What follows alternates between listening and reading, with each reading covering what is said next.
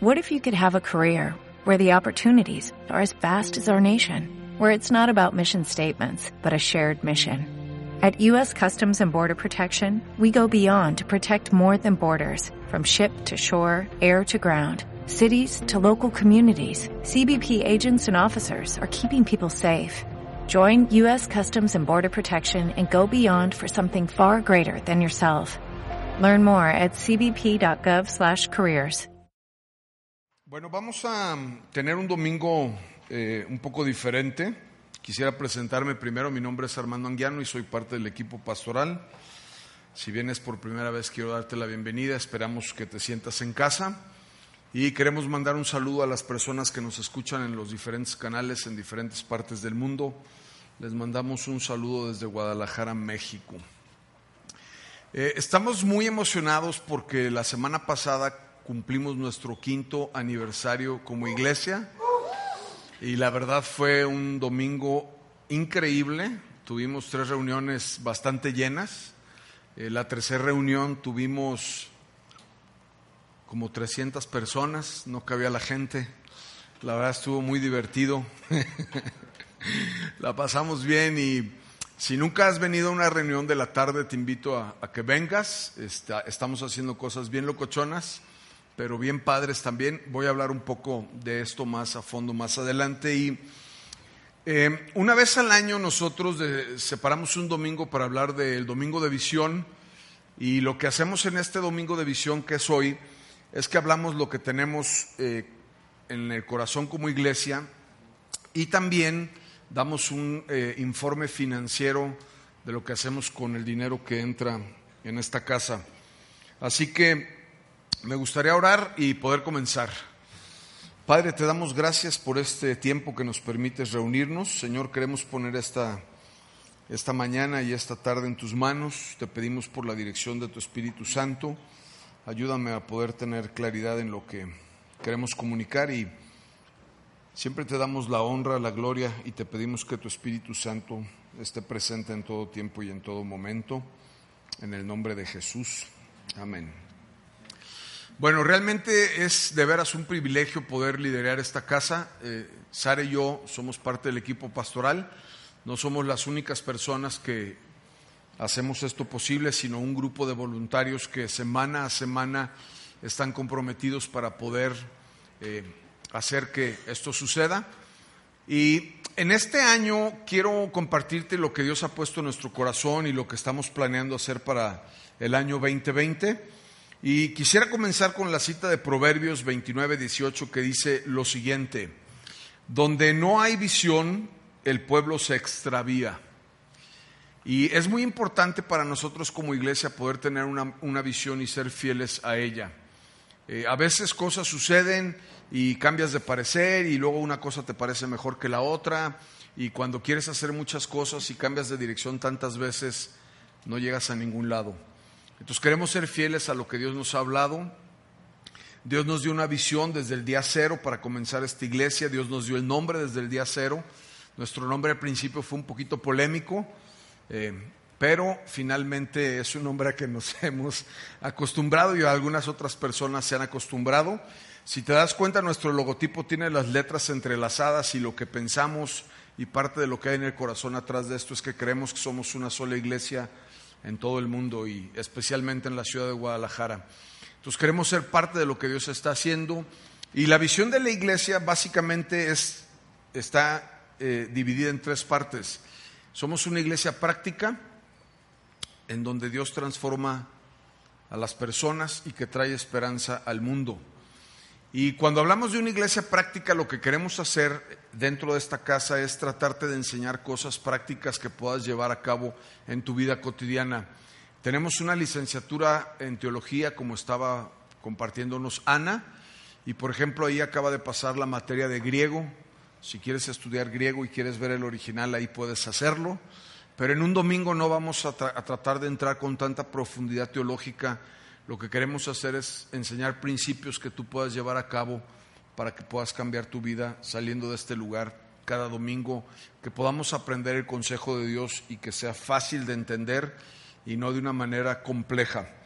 Eh, pensamos que Dios transforma a las personas, no nosotros. y oramos y confiamos que lo haga. Ha sido increíble a lo largo de estos cinco años poder ver milagros, literalmente, de lo que Dios ha hecho en la vida de las personas y especialmente en mi casa, de los que venimos aquí. Así que confiamos que Dios quiere seguir transformando nuestras vidas y oramos por eso. Y cuando estábamos armando la visión, que éramos ocho personas en, en el comedor de mi casa, Juan Pablo dijo, bueno, y le falta algo a la visión, que traiga esperanza al mundo. Pero yo le dije, bro, pues ¿cómo que traiga esperanza al mundo? Pues si apenas somos ocho aquí, ¿no? Vamos primero viendo si podemos rentar un local y luego, pensamos en lo demás. Pero Él nos desafió y la verdad es que Dios nos ha permitido literalmente tocar diferentes partes del mundo con diferentes misioneros en diferentes partes y ha sido increíble realmente cómo Dios nos ha permitido hacerlo, extender su reino. Entonces, básicamente esa es la visión en la que hemos eh, caminado durante este tiempo y queremos seguir caminando. Hay cinco ejes que vamos a llevar a cabo en el 2020 y yo creo en una iglesia moderna, pero creo en una iglesia santa también.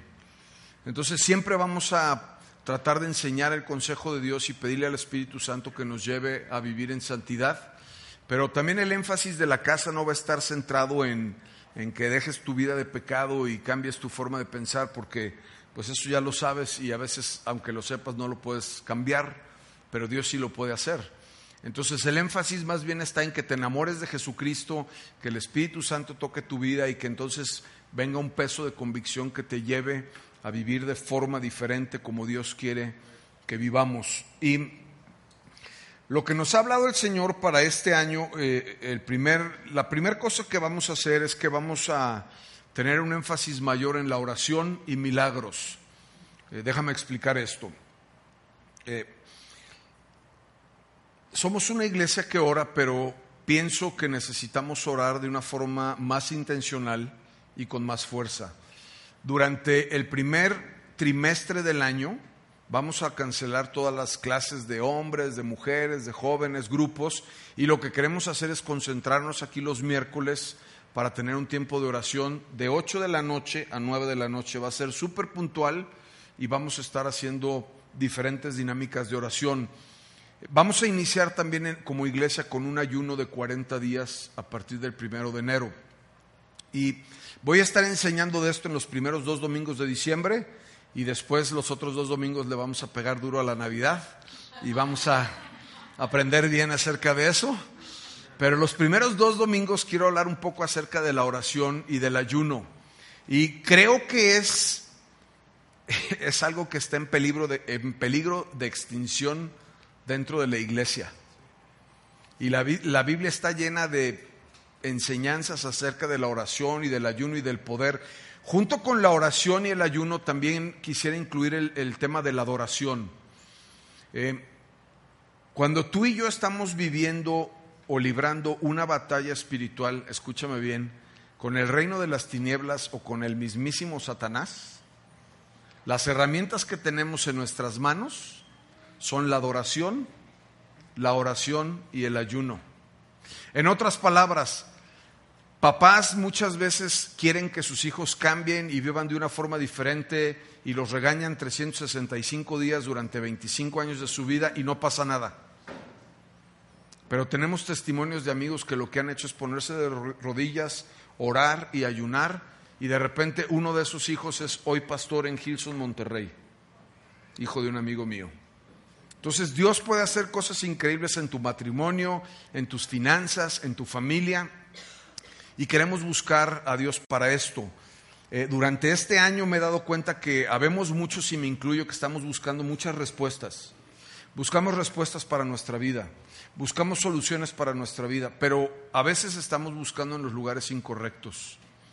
Y yo estoy clamando a Dios para que durante este tiempo que vamos a arrancar, Dios pueda hacer milagros. Quiero hablar de milagros de una forma balanceada. Creo en los milagros y hemos visto muchos milagros, pero tampoco quiero yo decirte que todo lo que oremos va a suceder al día siguiente, pero sí creo que Dios nos, nos quiere llevar allá, que podamos ver su poder, que podamos ver su manifestación, que podamos tú y yo ver de repente cosas que suceden increíbles y que podamos compartir testimonios acerca de esto. El ayuno va a ser de diferentes formas, ya lo voy a explicar con calma, pero por ejemplo, para mí en lo personal, para mí en lo personal, creo que puede ser más difícil para mí en lo personal dejar redes sociales 10 días que dejar un alimento, para mí. Entonces a lo mejor 10 días voy a dejar un alimento, otros 10 días voy a dejar redes sociales, otros 10 días voy a dejar la cena, otros 10 días a lo mejor dejo el azúcar.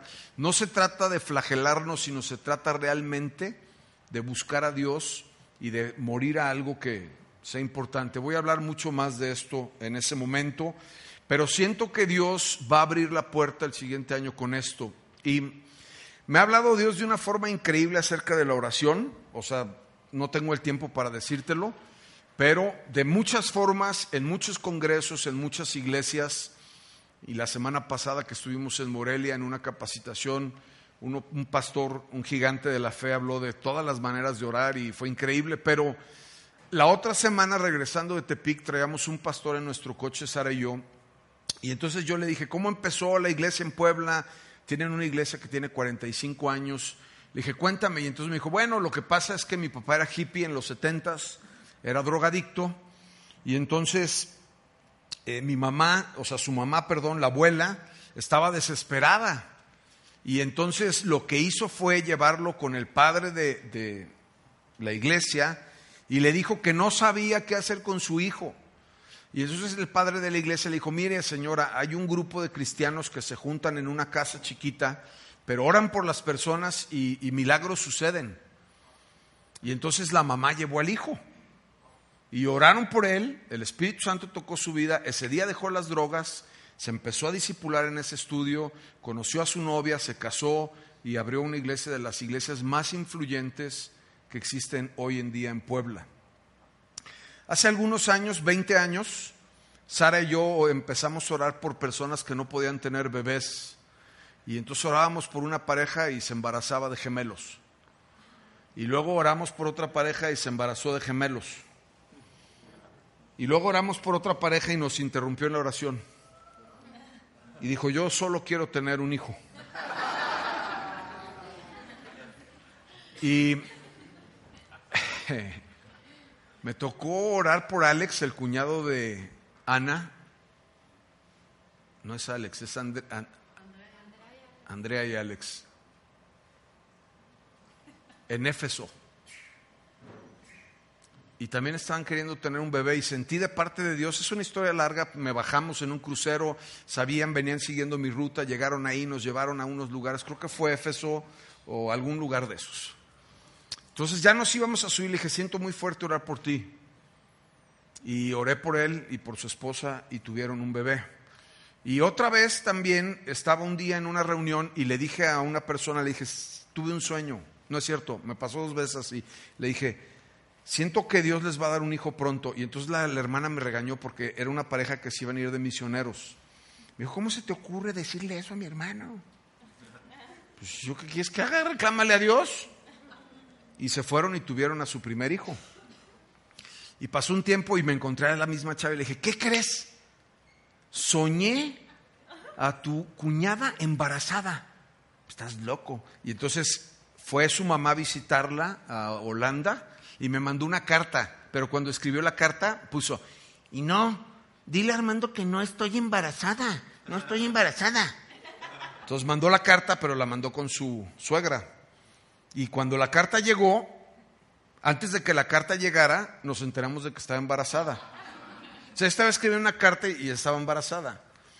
¿Qué te quiero decir con lo que te estoy tratando de comunicar? Eh, la fe es algo muy poderoso no es algo mágico. Dios no es un mago para cumplir nuestros caprichos, pero la Biblia dice que Dios es el mismo ayer, hoy y siempre. Y quiero que la iglesia vaya a un paso en donde podamos extender nuestra fe y que podamos orar por diferentes cosas y milagros. Eh,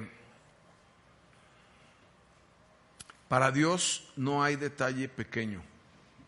Podemos orar por demasiadas cosas y podemos clamar a Él. Dice Jeremías 29, 12 lo siguiente, en esos días cuando oren, los escucharé. Si me buscan de todo corazón, podrán encontrarme. Creo que uno de los retos más grandes en mi vida es que tú pases de ser usuario a miembro, de creyente a discípulo. Entonces, no todo el mundo va a estar el miércoles aquí, pero yo quisiera que estuvieran aquí el miércoles. Nada más, no que solamente vengas el domingo a pasar un tiempo, sino que realmente te puedas conectar con Dios y puedas buscar de la fuente. Puedes creer en Dios cuando eres discípulo, realmente es cuando lo obedeces. Esa es la diferencia. Tú y yo podemos creer en Dios, no todos obedecemos a Dios. Cuando obedecemos a Dios realmente es lo más importante en nuestra vida. Y esa es mi oración. Y otra de las cosas que queremos hacer para el 2020 es seguir dándole énfasis a todas las generaciones. Somos una iglesia en donde viene gente mayor, viene gente de mi edad, vienen jóvenes más chavos y vienen otros más chavos. Tenemos como cinco generaciones, contando a los bebés y los del cunero, que por, por ejemplo hemos tenido domingos, domingos, reuniones de domingo con 50 niños y mandan en el chat, la asistencia, tantos adultos, tantos teens, tantos niños. Y yo les digo, ¿contaron bien? ¿Cómo 50 niños? ¿Dónde los meten? No, sí hay 50 niños ahí desbaratando el salón, ya sabes, ¿no? Pero queremos ser intencionales con todas las generaciones, pero tengo una carga especial por las generaciones más, eh, más pequeñas. Eh, la generación millennial y la generación Z, más hoy en día en la Z porque de alguna forma, aunque yo pertenezco a la generación X, yo me siento millennial. Tengo corazón de millennial. Estoy revisando mi acta de nacimiento porque puede ser que tenga un error. Pero te voy a decir por qué tengo carga por los Zetas, generación Z. También por los otros Zetas. Mira, la generación Z es del año 94 para acá. ¿En qué año naciste, Armando? 97. Ah, tú eres millennial como yo. 2000. ¿También es Z? Ah, claro. Un buen matemático. Ya tenemos el próximo administrador de la iglesia aquí. Sí, también eres Z. Ahora comprendo, Señor. Te voy a decir algunos datos de la generación Z. En esta generación se ha triplicado el suicidio como no sucedía en las anteriores. O sea, en esta generación tres veces mayor suicidio. Otros piensan así, sexo es sexo con quien sea y como sea. Eso es una parte de su forma de pensamiento. Es como, vamos a ir al cine, vamos a ir de vacaciones, tengamos sexo. Como sea, con quien sea. Es un pensamiento que tienen muy arraigado. Eh, tienen preguntas que la iglesia muchas veces no les puede responder. Es, una, es la generación más conectada que ha existido y la más desconectada. Pasan un promedio de ocho horas conectados en línea. Yo paso como cuatro. No todo el tiempo estoy viendo el Instagram, ¿eh? pero sí paso como cuatro horas. Y es una generación que está conectada, pero a la vez están súper solos, súper aislados, súper abandonados. Eh, tienen, eh, la ciencia los desafía a creer y dudan también de la fe por lo que ven en los creyentes. Te estoy dando algunos resúmenes de estadísticas que se han hecho alrededor del mundo.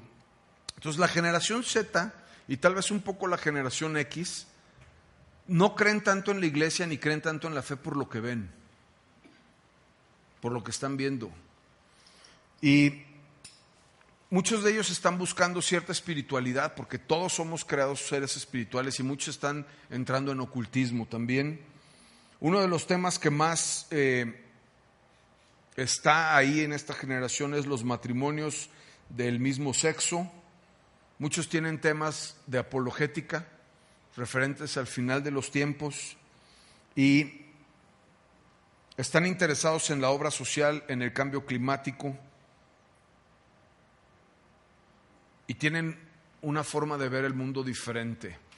Por eso es que como iglesia utilizamos tecnología, utilizamos pantalla, usamos humo, ahora tenemos rayos láser Porque la verdad queremos ser una iglesia que sea relevante. Eh, ahorita te voy a hablar un poco de cómo hacemos el domingo y todo tiene una intención, pero eh, por ejemplo el domingo pasado en la tercera reunión parecía un antro realmente. Yo estaba feliz, me sentía en mis épocas, Sara. Hasta abrí la reunión diciendo, no se vayan a ir de la iglesia y no me vayan a regañar, pero yo abrí la reunión y, ¿cómo están? Buenas noches, qué chido está ese reventón. Hasta, hasta pregunté en dónde vendían las chelas. y la verdad, había 300 chavos hambrientos de la palabra de Dios, prendidos, disfrutando, alabando. Se acabó el tiempo y le puse más tiempo porque estaba todo mundo, o sea, no, se, no, no cabía la gente, nadie se quería ir, entonces le agréguenle el reloj y luego vuélvanle a, arreglar, a, agregar al reloj hasta que ya no pude agregar el reloj, ya tenemos que terminar y terminamos. Y todavía había 40 manos levantadas queriendo hacer preguntas. Muchos de ellos no irían a una iglesia tradicional, muchos de ellos no están interesados en una religión, muchos de ellos ya perdieron la confianza en las instituciones, en las iglesias, y hablo de iglesias como la nuestra también, iglesias cristianas, y en las personas. Entonces tenemos que lograr ser relevantes y tenemos que lograr hacer cosas diferentes para poder atraer su corazón, porque todos ellos necesitan el Evangelio y a Jesucristo en sus vidas. Puede ser un cambio impresionante. Michelle tiene 13 años, o 12. 12. Parece como de 16 ya. Está del tamaño de Sara. Y me gusta mucho eh, compartir dinámicas con ella y sus amigos. Mucho. Te platiqué hace unas semanas que durante mi serie de, de depresión y obscuridad, que uno de sus compañeros que estaba en su escuela, que se había cambiado de escuela de 12 años, se quitó la vida lo compartí aquí. Y ella me comparte continuamente los retos que enfrentan sus amigos, su grupo de amigos, y me platica las dinámicas tan interesantes. Y por ejemplo, ella y su amiga Alexa, que deben de estar por ahí desbaratando otro de los salones de la iglesia, ven que una amiga tiene un problema, por ejemplo, tenían una amiga que decía puras mentiras como para poder llamar la atención, se sentaron, platicaron con ella y ya no dice mentiras. Y luego otra persona que estaba triste y van con ella y no, ¿por qué estás triste? Y, entonces es una generación que necesitamos preparar para que pueda alcanzar a esas generaciones. Y esta escritura la escribió el salmista para mí, pero puede ser que te identifiques. Salmo 71, verso 17 dice esto, Dios mío, tú me has enseñado desde mi juventud y aún sigo anunciando tus grandes obras. Dios mío, no me abandones aun cuando ya esté yo viejo y canoso, pues aún tengo que hablar de tu gran poder a esta generación y a las futuras. La iglesia tiene que prepararse para poder atraer a las siguientes generaciones y poder hablar a sus corazones y poder ser un puente para conectar el cielo con ellos. Y la iglesia debe ser ese puente que logre conectar el cielo con cada uno de ellos. Así que eh, usamos tecnología, usamos pantallas, usamos luces, usamos humo, usamos rayos láser y te voy a dar una explicación bíblica porque esta es una iglesia. ¿No? Lucas 16, 9 dice esto.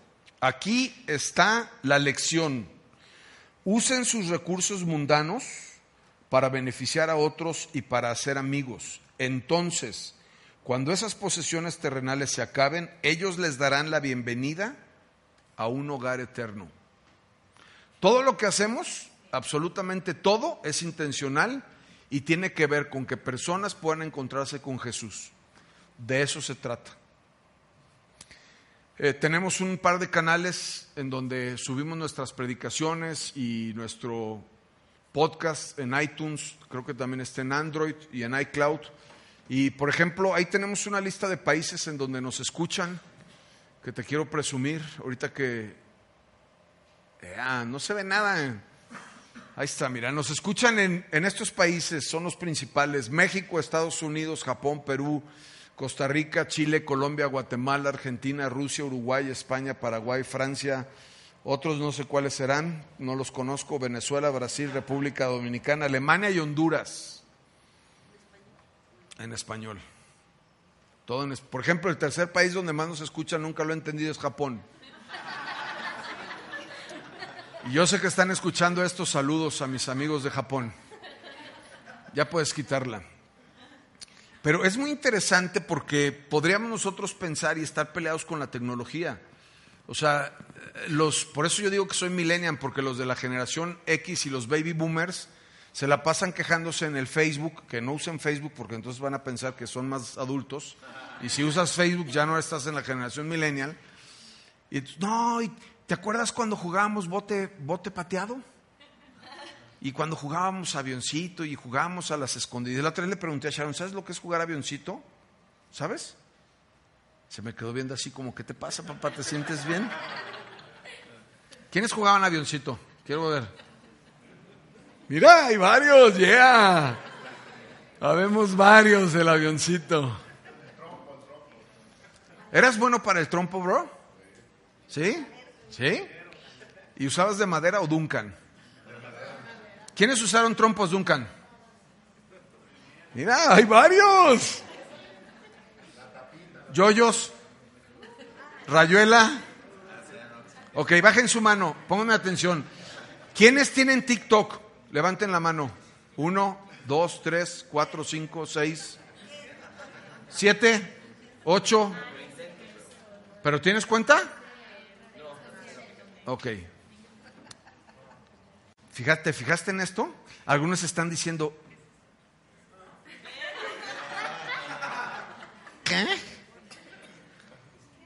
TikTok. Si no sabes qué es TikTok, al final busca a Michelle. Es la red social, social más popular en esa edad. ¿De veras? Rick y yo somos TikTokers. Y ahorita en la, en la reunión anterior, en la reunión anterior me dijo Michelle que conoció una niña de la iglesia que tiene 22.500 followers. Ahorita me dijo ahí en, en la oficina. Me dijo, papá, vino una niña a la iglesia que tiene 22.500 followers en TikTok. Le dije que nos recomendara.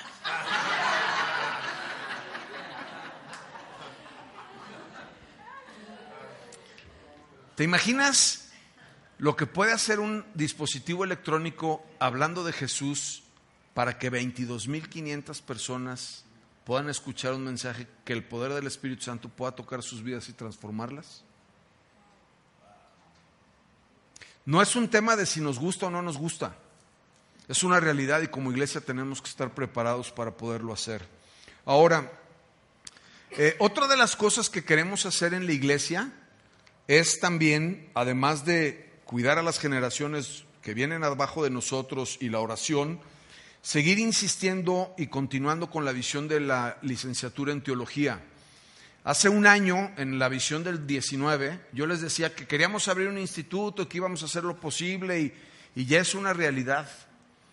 Y en esta iglesia tenemos una licenciatura en teología con título de la SEP, que puedes cursar de forma presencial los sábados. Es la única en toda la República Mexicana en donde lo puedes hacer así. Y después de cierto tiempo puedes salir con un título de teología de la SEP. Increíble. Cuando Dios trajo esto a esta iglesia, pensamos que puede ser por dos motivos o tres. Uno, porque hay personas que quieren profundizar más en su fe, quieren conocer, quieren saber más acerca de la escritura y estudiarla de una forma más profunda, en el original, en griego, hebreo, arameo, saber cómo poder comunicar, saber cómo poder este, disipular. eh, eh, profetas, libros históricos, etcétera. Hay muchísimas cosas que puedes aprender en la licenciatura por conocimiento. Otra de las cosas que estamos haciendo es que queremos plantar iglesias. Eh, la única solución para México y para el mundo entero, para que cambie, es que la gente conozca el Evangelio y cambie su vida. No hay más. Vivimos en un mundo en donde ves las noticias y es increíble lo que está pasando. Escandaloso y nos hemos acostumbrado. Pero queremos como iglesia tratar de hacer lo que está en nuestras manos y queremos plantar iglesias. Entonces aquí hay algunas fotos de la, de la licenciatura. Algunos están aprendiendo solamente por aprender. Muchos de ellos espero que el día de mañana quieran plantar alguna iglesia, que podamos hacerlo. No queremos eh, en la plantación de iglesias necesariamente que sean una iglesia de nuestra casa o de nuestra familia, sino que a lo mejor muchos de ellos quieran decir, oye, pues yo quiero abrir mi iglesia y le quiero poner diferente y quiero tener otro tipo de música y no me gusta la pantalla, está bien. Lo que queremos hacer es apoyarlos y crecer el reino de Dios. Y dice segunda de Timoteo 3, 16 y 17, que muchos de ustedes lo deben conocer, toda escritura es inspirada por Dios, es útil para enseñar lo que es verdad, para hacernos ver en lo que estamos mal, nos corrige cuando estamos equivocados y nos enseña a hacer lo correcto, y Dios la usa para preparar y capacitar a su pueblo para que haga toda buena obra. A veces queremos resolver asuntos en nuestra sexualidad, en nuestra familia, en nuestro dinero, en nuestras relaciones, en nuestro trabajo, en nuestro tiempo. Y todas las respuestas y todo el consejo de Dios está en la palabra de Dios. A medida que tú y yo la podamos conocer, vamos a vivir de una mejor forma. Y otra cosa que queremos seguir haciendo como iglesia es ampliar nuestro rango de acción y misericordia en misiones. Entonces, eh, por ejemplo, eh, del dinero que entra a la iglesia, y ahora lo voy a enseñar, el año pasado de todo el dinero que entró a la iglesia, el 15% salió a misiones y salió para ofrendas de diferentes causas. Ahorita te platico algunas. Porque creemos en eso. O sea, mi familia, yo en lo personal y como iglesia creemos en el diezmo. Entonces, sabemos que cuando Dios nos da algo, el 90% es de nosotros y la otra parte es de Él. Y el año pasado logramos tener un 15% de, de, ofrendas hacia afuera y este año bajamos al 13%. Y mi deseo es que podamos cada vez crecer más. Ahora, ¿qué se hace con ese dinero? Eh, hay muchísima necesidad y quisiéramos apoyar a todo el mundo, pero no podemos hacerlo. Y, por ejemplo, en el primer semestre de este año estuvimos apoyando misioneros en Oaxaca, China, norte de África, Cuba, España, Málaga, Tarifa, y apoyamos directamente a unos pastores que están en una ciudad que se llama Guadalajara, en España, que están plantando una ciudad y nuestro pastor de Houston nos dijo, oigan, estos pastores están en Guadalajara, sería chido que la iglesia de Guadalajara los apoyara y entonces lo estamos haciendo. Hemos apoyado de repente a otro tipo de, obras de, eh, misioneras que han sido eh, esporádicas.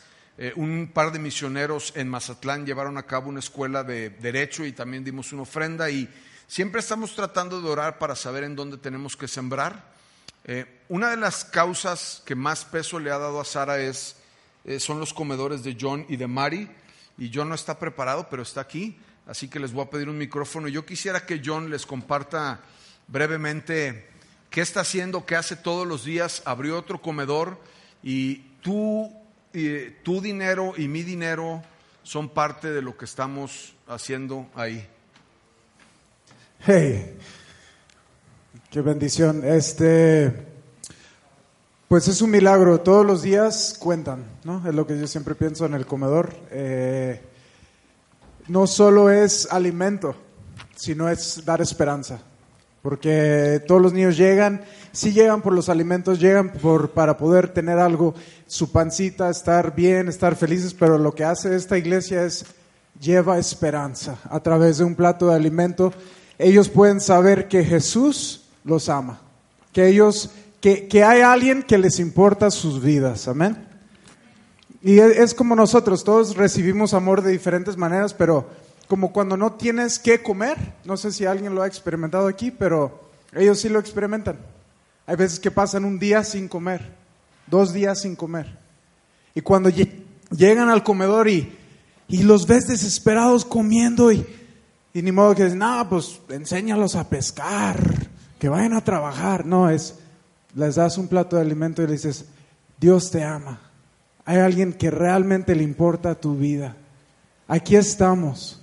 Y ellos crecen sabiendo que Dios es verdadero, que Dios es real, que hay alguien que los ama, que hay alguien presente diciendo, tu vida vale, tu vida es importante. Y nosotros como iglesia hemos podido dar más de 25 mil platos al año. Y ahora con el segundo comedor pues va a ser el doble. Entonces, pues la verdad estamos haciendo un gran impacto en esta ciudad. son miles y miles y miles y miles y miles de niños. Y yo siempre digo con uno, con que uno hay un cambio real, con que uno puede cambiar nuestro país. Uno. Uno así como puede hacer maldad, uno puede hacer la diferencia en nuestra ciudad. Uno puede hacer la diferencia en nuestro México. Y no, no es de, ah, no, pues esos niños no valen. No, valen más. Para mí son mi familia. Para mí son mi mundo. Ahí estoy todos los días y, les doy gracias a toda la iglesia que, que ha sido parte. Más de 25 mil platos este año. Y bueno, lo último que queremos hacer en este año del 2020 también es seguir eh, dándole impulso a nuestra escuela de música. Han hecho un trabajo increíble Ana y Jaime, además de liderar a los teens de la iglesia y le voy a pedir a Ana que nos comparta en tres minutos lo que está sucediendo ahí. Bueno, pues estamos muy contentos de poder abrir esta academia. Em, iniciamos en septiembre y ahora en diciembre vamos a tener nuestro primer performance, que están invitados todos. Es el martes 10 eh, de diciembre a las 7 de la noche, en donde los 16 alumnos que están inscritos van a tener pues su, participación. El objetivo es que puedan desarrollarse, que pierdan miedo y sobre todo también queremos que no solo lo hagan por estudiar música, sino que algún día podamos verlos aquí también ministrando en la alabanza, formando más equipos. Y este, tenemos una visión grande. Yo le doy gracias a Dios por Sara, porque hace unos meses, oye, es que tengo esto en mi corazón y aparte yo veía y los teens y, y fue algo que mi corazón empezó a palpitar y sí, vamos a hacerlo, ¿no? Y realmente Dios quiere levantar esta generación. También es para generaciones como las nuestras, que no estamos tan jovencitos, así es que eh, tenemos disciplinas de canto, eh, este, ay, perdón, iniciación musical, guitarra, batería y piano. Y nuestra intención es abrir más, eh, más disciplinas. Estas son unas de las imágenes de todos los que están inscritos, vemos a los niños. Y tenemos una visión de no solo tener estas disciplinas, sino estar abriendo más. Y abrir en teatro, en danza, lógico, este, tenemos que ir caminando poco a poco, pero queremos que realmente eh, nuestros jóvenes puedan hacer un impacto en esta ciudad, y no solo en esta ciudad, sino en el mundo. Y tenemos más sueños, que esos son el poder em, el próximo año hacer lo que es el Switch Art Fest, en donde vamos a eh, tener algún invitado especial, más adelante podemos tener alguna banda, eh, en donde puede haber este, algunas conferencias acerca de música, de arte, y que nuestros chicos también puedan presentarse ¿no? y puedan explotar todos sus dones. Y pues bueno, quiero este, invitarlos a que estén orando por este proyecto, que si tú también tienes hijos o quieres inscribirte, tengas pues la apertura de venir, aquí estoy yo a sus órdenes para darles más información y bueno, que, que pueda esto crecer mucho más. Gracias. Bueno, y finalmente también el, el, año pasado nos hicimos el propósito de plantar la primera iglesia y tenemos aquí un par de fotos. Eh, César y Lili, que están acá sentados, empezaron una misión que ya le dimos forma de iglesia y han hecho un trabajo extraordinario. Aquí estamos viendo algunas de las fotos. Y algunos domingos llegan más niños que adultos, porque la iglesia está en una zona eh, muy complicada, eh, una zona de bajos recursos al lado de la penal de Zapotlanejo. Entonces muchos de los niños tienen a sus papás presos ahí y algunos otros de los papás que están están en drogadicción o están en otra cosa. Y ellos han sido luz ahí en medio de esta colonia, han hecho un trabajo fabuloso con parte del equipo de la iglesia y bueno, eh, ¿qué estamos teniendo? ¿Cada semana o cada 15 días? Cada semana ya, ¿verdad? Cada semana estamos teniendo reuniones ahí y Dios está haciendo grandes cosas también en esta parte de la ciudad. Podemos darles un aplauso fuerte a Lili César.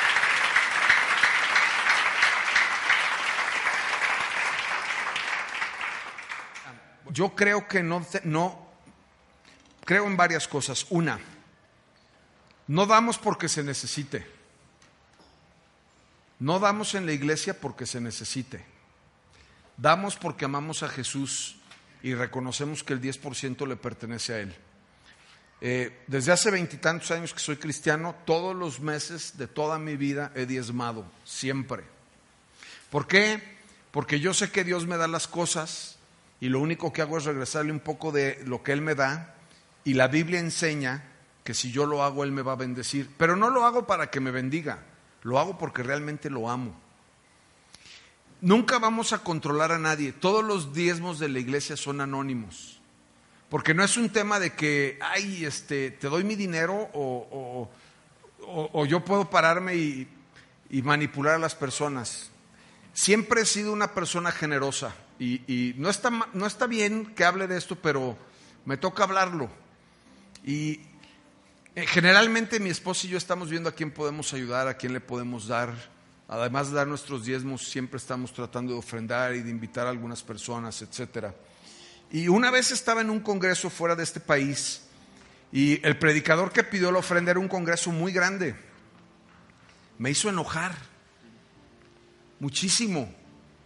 Porque el cuate se aventó un rollo acá bien manipulador y la gente daba sus relojes y sus anillos y, y yo estaba enojado. Entonces dije, yo no doy nada. Dije de otra forma, pero aquí no puedo decir, pero dije, yo no doy nada. Y me enojé. Y no me gustó. nunca vamos a manipular a nadie. Nunca. Cuando nos fuimos a vivir a Houston, la iglesia hispana estaba empezando a formarse. Entonces yo fui con mi pastor y le dije, pastor, ¿dónde se diezma aquí? Me dice, no, es que apenas estamos formando la iglesia y todavía no pedimos diezmos. Y le dije, pues qué mal hecho. Les estás quitando la bendición a las personas. Pues el diezmo no es para la iglesia, es para mí. Yo tenía la necesidad de dar mi diezmo. Déjame te digo algo interesante. Esos dos años que vivimos en Estados Unidos, sin que yo estuviera en México y trabajar aquí, son los dos años que más hemos prosperado en nuestra empresa. Qué interesante, ni me había puesto a pensar en eso. No sé qué hubiera pasado si yo hubiera dicho, pues nadie me ve. Y pues es una lana mi diezmo y pues Dios es bueno.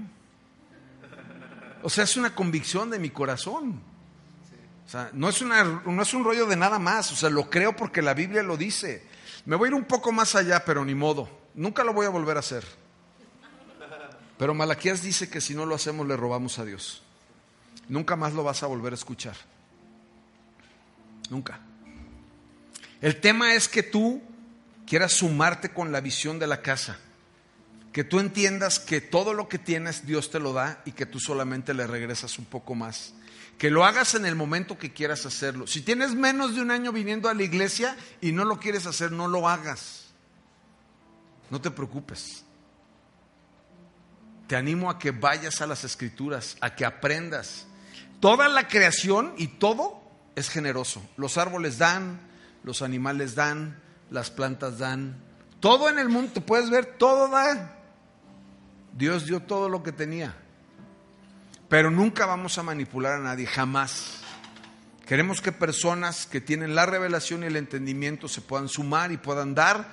Generalmente no hablamos de esto más que dos veces al año, porque nuestro énfasis no está ahí y tampoco necesitamos el dinero.